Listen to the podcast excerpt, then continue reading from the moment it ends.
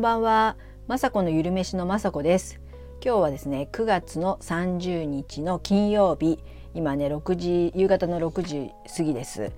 えー、金曜日なのでなので1週間お疲れ様でした。そしてもうね9月30日ってことはもう終わりなんですね。もうびっくりですよ。明日から10月1日なんですね。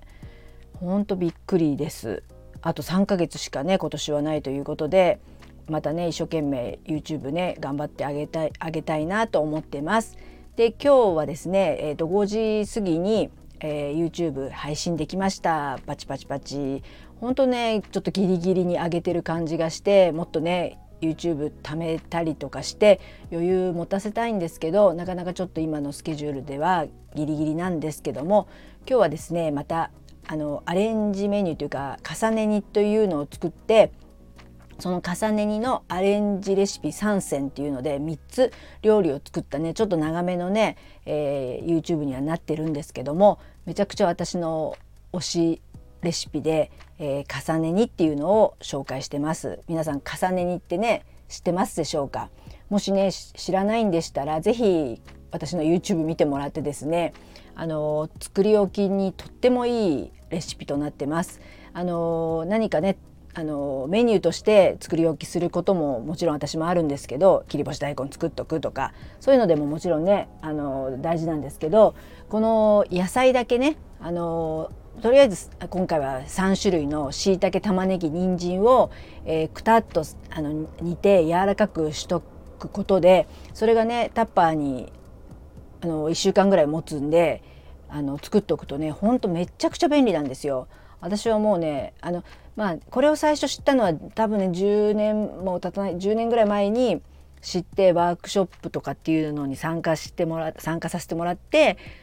あのその時もねすごくはやのなんていうかな感動して作ってたりしてたんですけど最近ちょっと忘れててまた最近そう YouTube でこれは絶対私のねお気に入りなのでやろうと思って今回撮ったんですけどとにかくあの要は簡単なんですけどあの塩入れてしいたけ玉ねぎ人参を入れてまたしあのお塩入れて無水で30分から40分煮るだけですごい野菜が柔らかくなるんですよ。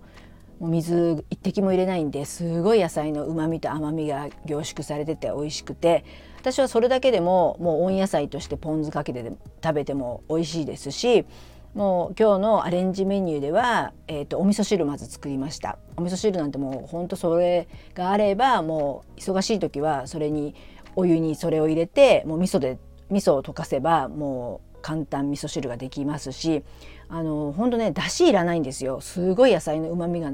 本当によく入ってるのでだしなしでもすごい美味しいお味噌汁ができます。あとは今日は2つ目としてアレンジメニューでポテサラを作りました。ポテサラもね、あのー、すごくめちゃくちゃ面倒くさい料理だとは思うんですけど結構ねお子さんとか大好きで作ってほしいなんて言われますけどこれはねほんとその重ね煮を入れるのであのじゃがいもだけねもう私は今日チンして、えー、ふかしてこうねマッシュしたところに重ね煮を入れて、まあ、塩コショウしてマヨネーズ入れるっていうそれで和えるだけでもう簡単にできちゃうんですよ。で本当その人参とかねきゅうり切ったりとかが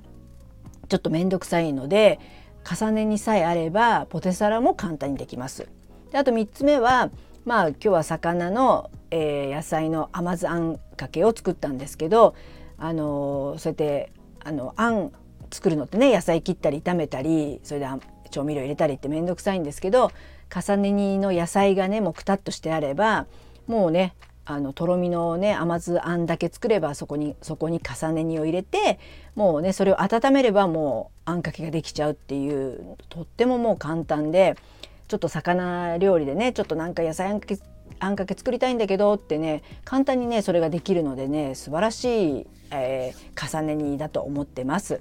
まあ、それだけじゃなくて、えーと例えば焼きそばとか焼きうどんだとかにちょっと野菜がないなっていう時それ入れて炒めればいいですし、ね、普通のあったかいうどんとかにねちょっと肉はあるけど野菜切って入れるのめんどくさいなっていう時にタッパーに野菜の重ね煮があればそれを入れればね野菜たっぷりうどんが出来上がりますしもうね何でもねカレーももちろんできますしあの YouTube でも言ってるんですけどまあね麻婆豆腐とかに麻婆豆腐とかにその重ね煮を入れるだけでね野菜のマシマシのね、栄養たっぷりな麻婆豆腐ができたりするのでもうそれだけあればねもうほんと一汁一菜その野菜がたっぷりの麻婆豆腐ともうお味噌汁があればもう完璧じゃないですかだから本当ねもうあれば便利っていう重ねに素晴らしいので是非ね詳しい作り方とかアレンジレシピは YouTube に載ってますのでよかったら見てください。あとね今日あの本日の夕飯どうしようかなって思った時に前から気になってるっていうかまあね電子レンジでいろんなレシピがあることは知ってたんですけどちょっと私は敬遠っていうかね電子レンジでどこまでそんな美味しくできるのかなってまだ今全然あのこあの点々点っていうかはてなはてなはてななんですね。でもちょっと今日一品、えーと、チーズダチーズタッカルビっていう韓国料理があるんですけどそれを今日は電子レンジで作ってみました。そしたらですねまあ本当本物っていうか本物はちょっと食べたことないんですけどあの辛いね辛いココツジャン？コツジャンコチュジャン味の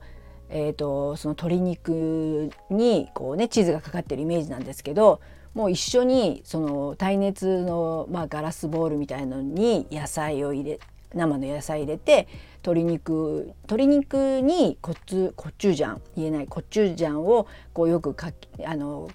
ね揉み込んでまあ、そこにちょっと焼肉のタレとかも揉み込んだのかな。で少し経って片栗粉でこうねシャカシャカってビニールの中で揉んだやつをその電子レンジのあのできる耐熱ボウルにこうい、ね、入れて一緒に野菜とふんわりラップかけて、まあ、10分かかるんですけどあの作ってみたんですねそしたら本当まあ10分かかるあんまり私10分電子レンジってかけたことないんで怖かったんですけどあのちゃんと火が通ってましたしあのちょうどいいその片栗粉が入ってることによって野菜もなんかいい感じで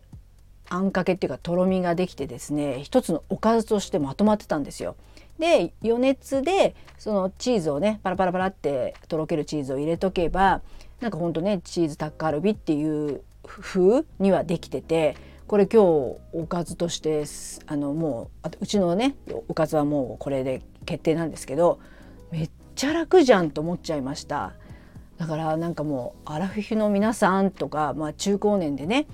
えあの栄養は取らなくちゃいけないでもお仕事したりとかして忙しくてやっぱねこういうね一つのメインの料理作るって言ってもねあのまな板使ったり、ま、まな板は使いましたけどちょっと野菜切るのにねでも今日ねそこにさらに私は重ね煮の野菜も入れたんであのいつもより野菜は切らずにキャベツだけ切ったかな。であとはそのフライパンを使わなかったっていうのと、まあ、なんならねちょっと今日は耐熱ボウルだったのでそのまま食卓には出せませんけどでももう何て言うかな家族今もうねあの子供たちも大人大人なのでバラバラに食べるのでねそこから取れば全然もう何て言うかなお皿もそんなにいらないというかねとにかくフライパンで油ギトギトのなんか洗い物がなくなるなんかすごいなと思ってちょっとこれはねほんと昨日も言ったんですけどちょっと研究しがいはあるなと思いますしまあこれを毎日ね美味しいも美味しいね電子レンジレシピができれば一番もちろんいいんですけどやっぱこうね夕飯とか忙しい時にある種ねメインのってあんまり私もちろんじゃがいもチンとかねそういういろんなので電子レンジはもうね温め機能っていうかねすごい毎日使ってますけどもこうやってメインを使あ作るのに使うなんてちょっと私初めてだったのでえびっくりしました。これできなかったらまあできないでまあいいやと思ったんですけどなかなかの見応えのある見応えというか見た目もねちゃんとメインっぽくできたのでこれはちょっとねいいなーなんて思ってもういろんなねなんかもう情報にあふれてるのでどんなレシピを作ろうかなとか私も自分のね YouTube まさこのゆるめしやってて、まあ、まさしく、まあ、健康なことは考えつつもうゆるくやりたい時の方がほとんどで忙しかったらもうねガチガチのもうなんか丁寧にご飯作ってられないのでもちろんね丁寧に作れる日は作りたいですしあのねあの研究したりとかもいろいろしたいんですけど忙しい日にねあの、ま、お惣菜とか買っちゃうのもね今ねちょっとね最近スーパーとか行っても高いななんていろいろ思ってるところなんでねまあ材料とかのであって電子レンジでできればこれは万々歳じゃないかななんて思ってねそれもね今日はねお知らせしたいななんて思いました。そういうことでね今週はね皆さんお疲れ様でした。またね来週からまた10月ですけど一緒にいろいろ頑張りたいと思います。はいではこれで終わりにしたいと思います。では雅子のゆるめしの雅子でした。